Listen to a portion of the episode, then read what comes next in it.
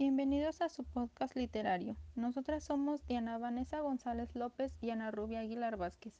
En esta ocasión presentaremos la obra Diálogo del Nacimiento de Bartolomé de Torres Navarro. Comenzaremos con una breve introducción de su vida y obra seguido de una representación reducida del diálogo. De origen converso, Bartolomé Torres Navarro nació en 1485 en Torre de Miguel Sexmero. Sobre su vida no existe mucha documentación, pero por la cultura que demuestra poseer, se supone que estudió en Salamanca. Torres Navarro se enlistó en el ejército y recorrió Andalucía y Valencia. A principios del siglo XVI viajó a Italia y se cree que estuvo preso en Argel. Una vez libre, entre 1512 y 1516, se ordenó sacerdote en Roma y entró al servicio del cardenal Julio de Médicis, el futuro Clemente VI. Luego pasó a ser el protegido del cismático cardenal extremeño Bernardino de Carvajal y del Papa León X. Durante este periodo en Roma, Bartolomé escribió la mayor parte de su obra. Finalmente marchó a Nápoles, donde entró al servicio del marqués de Pescara, a quien dedicó su obra Propaladia, impresa en 1517 y que contiene ocho comedias, un diálogo navideño y varias composiciones líricas. Torres Navarro regresó a España y se instaló en Sevilla, donde se dice que murió. De esta manera, puede que sus dos últimas obras, Calamita y Alquilana, sean póstumas, ya que fueron publicadas entre 1520 y 1524. Torres Navarro fue el primer teorizador de la comedia en España. En su teoría, amplió la galería de personajes fijando el número de estros entre 6 y 12. También estableció cinco jornadas o tiempos en las obras, tal como recomendaba Horacio.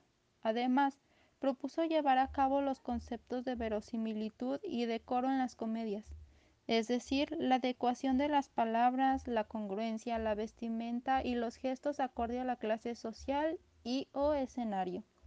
Torres Navarro anticipa también elementos de la comedia barroca al incorporar tópicos como la honra, los enredos amorosos y el uso del verso octosílabo. También escribió varias de sus obras en catalán, italiano y francés, además del castellano. Así que a continuación les daré una introducción de la obra de Bartolomé Torres de Navarro que es el diálogo del nacimiento. Y principalmente voy a citar a Antonio Salguero, en el que nos adentra al teatro de Bartolomé. Nos comenta que la técnica dramática de Torres Navarro revela un profundo conocimiento del mundo clásico. Su lenguaje es rico y vigoroso, fruto de la captación de la políglota europea meridional del Renacimiento. Es una comedia escrita en castellano. De todas las obras de Torres, es la que más debe al primitivo teatro de pastores. De hecho, según la titula Torres, no sería siquiera una comedia, por lo que no encajaría perfectamente dentro de la división del proemio entre comedias a fantasía o comedias a noticia. De hecho, su estructura tiene mucho más que ver con el marco dramático de las comedias de pastores de un Juan de Encina, un López Rangel, un Lucas Fernández o un Gil Vicente, que con los modelos latinos, neolatinos e italianos de las otras comedias de Torres Navarro. No aparece en la edición de 1573, lo que indica su complicada recepción posterior. La temática es navideña, y la Gini ve paralelos entre la égloga o farsa del nacimiento de Lucas Fernández de 1500. No obstante, la introducción del aparataje introductorio ya muestra una cierta independencia con respecto a estos. Guillet nos dice que la pieza data entre 1500 y 1507, y para Lihani el diálogo dataría de 1505 y la adición de 1507. Está compuesta en quintillas con una rima de A, A, B, A, con un primer verso de seis sílabas y el resto de ocho. Además, según la doctrina ascensiana, la obra tendría cuatro partes, dos no fundamentales, el introito, en el que un pastor rústico atrae la atención del público al que le sigue un argumento en el que el mismo pastor nos explica y prepara para la obra. Y las dos básicas, diálogo y la adición. Lihani cree que es la primera que compuso el autor en Italia. Es posible representar la pieza como una única obra. Son solo 1111 versos, o como dos actos. Lihani cree que la pieza responde a dos momentos distintos de composición y que en el segundo se añadiría el introito. 1979. Guillet cree que Torres actuó en, en esta obra y que representó el personaje de Betiseo puesto que es claramente un personaje de la baética romana que incluiría Badajos. Se dará una sinopsis de lo antes dicho, pero también de lo que tratará la obra. Hay una etapa previa de tanteo y formación, representada por el diálogo del nacimiento, pieza elemental e inhábil, y es imitada de Juan de Encina. Se trata de una égloga pastoril donde se habla del nacimiento y la necesidad de realizar una cruzada para rescatar los santos lugares, idea muy difundida en esta época, con el introito de una adición posterior. El conjunto forma un tríptico y dos peregrinos se encuentran, Betiseo, que viene de Santiago, y Patrispano, que regresa de Jerusalén. El primero elogia las victorias españolas, pero el segundo se lamenta de que luchen entre sí los cristianos, cuando deberían hacerlo contra los infieles, y de que esta Navidad no habrá paz en la tierra. Luego se comentan unas cuestiones teológicas y en la adición dos pastores hacen divertidas preguntas a los peregrinos por lo que al final los cuatro cantan la, parodia burlesca del himno Ave Maris Stella.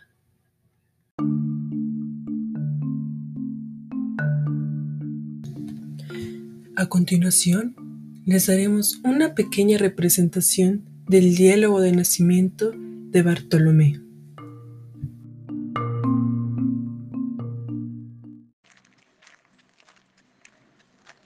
Los años ancianos y el largo camino, continuos afanes y espeso cuidado, me traen las fuerzas tan fuera de tino que apenas me puedo mover de cansado. Oh, pies pecadores, y como pudiste con tantos colores, por sierras nevadas pasar tales fríos, y por los desiertos tan grandes calores y a nado y a pie pasar tantos ríos descalzos y rotos. Salud, os de Dios, Monseñor.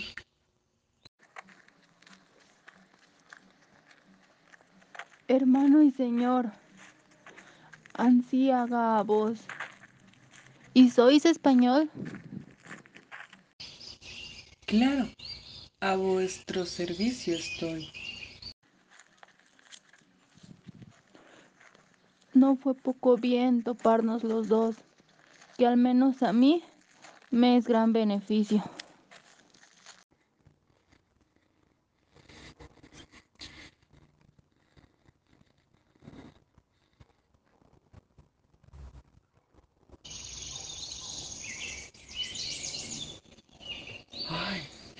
Y a mí muy mayor. De repente siento cómo se me cansa la voz y que os vengo sin ceso y con mucho temor. Y en fin, de espantado hablaros no puedo, que con solo pensar yo de nuevo, Señor, que torna a venir gran parte del miedo, bien cerca de aquí. Te puedo decir que entonces nací, según que mis días al cabo llegaron, ladrones cosarios salieron a mí. Que Dios los bendiga, pues no me mataron. Allí me tuvieron, buscándome todo lo que más pudieron. Allí mis vergüenzas salieron a plaza, mas el miedo mal que en fin me hicieron es que me agotaron a mil calabaza. ¿Usted cree? Pues va de ese modo. dejadlos, que en fin se pongan de lodo. La gente civil, malcines de casta, dad gracias a Dios en todo y por todo, que para los dos yo traigo que basta.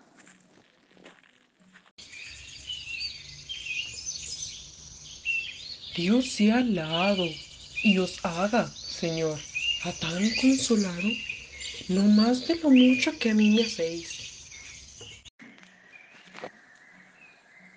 Tomad, si queréis, comed un bocado, sanad de una vez el mal que traéis. ¡Uy! ¡Qué alegría y salud! Ojalá y podáis alcanzarte por tal cortesía. Que Dios recibáis, Señor, otra tanta, que nunca pensé, según yo venía, hallar tanto bien esta noche santa. Vos hoy me salvó. Pues sed buen cristiano, que habéis de loar a Dios soberano y no desmayar por cosa ninguna. Por cuanto, viviendo, debemos, hermano, hacer buen broquel a toda fortuna, vivir esforzados. Da gracias a Dios con buenos cuidados y nunca cesar por mal ni discordia. Que son tan muchos los nuestros pecados, cuanto es muy mayor su misericordia. ¿Qué quiere decir que todas las cosas queriendo sentirlas ha hecho Dios perfectas y buenas? Porque a muchos malos les da en que vivir y da a muchos buenos azotes y penas. Habéis de saber que Dios los aflige por no los perder. Aquellos que ricos podrían errar, mas por los cabellos los quiere meter. En gloria perpetua no puedan durar. Los padres discretos procuran tener sus hijos sujetos, y más con azotes que con manzanas, a fin que se hagan varones perfectos y alaben los padres venidas las canas. Ansí que así es, porque malcriados no digan después, maldigo a mi padre que ha sido causante, maldigo al maestro dañoso, cortés, que su piedad me ha hecho ignorante. De Job, como digo, tan justo que fue de Dios tan amigo, tan rico varón y tan gastador, porque en breves días lo vieron mendigo debajo del estiércol con mucho dolor, y en otros lugares, porque sucedieron tan muchos pesares a Rey y Señor de tanta bondad. Aquel que compuso los santos cantares, bendita que sea la suya adversidad. También escribieron, de aquel que esta noche nació, to dijeron, en pobre pesebre por nos redimir. Y todos afirman que siempre lo vieron, mil veces llorar y nunca reír. Contaros querría de santas personas muy gran compañía que he visto por libros y no se miembran más que cojear placer y alegría. Los que en este mundo sus lágrimas siembran. ¡Uy! ¿También lo decís? ¿Y tan consuelo me dais? Si sentís cuánto en mi vida me pudo dar hombre, más mucho querría saber do venís y si puede ser saber vuestro nombre.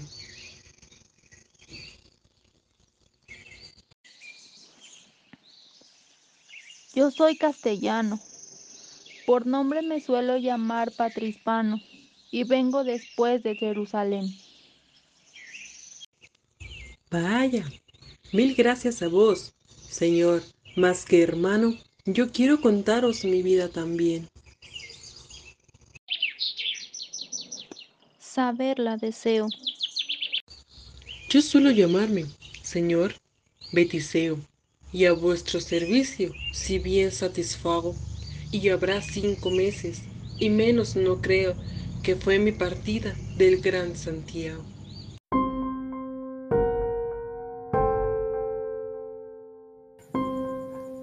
Y daremos así por concluido nuestro podcast. Del diálogo del nacimiento de Torres Navarro. Por lo tanto, les daremos la herramienta que utilizamos para darles dicha información. En primera se utilizó el teatro en la primera mitad del siglo XVI, Bartolomé Torres Navarro, Historia y textos de la literatura española de José Manuel Blecua. Y en segunda se utilizó una revista que se llama Introitos del Diálogo del Nacimiento y la Adición. Y en ella misma venía otro apartado que se llama La Introducción de Bartolomé de Torres Navarro. Es un estudio y edición de Julio Vélez Sainz. Y sin tanto en más, nos despedimos. Muchas gracias por su atención.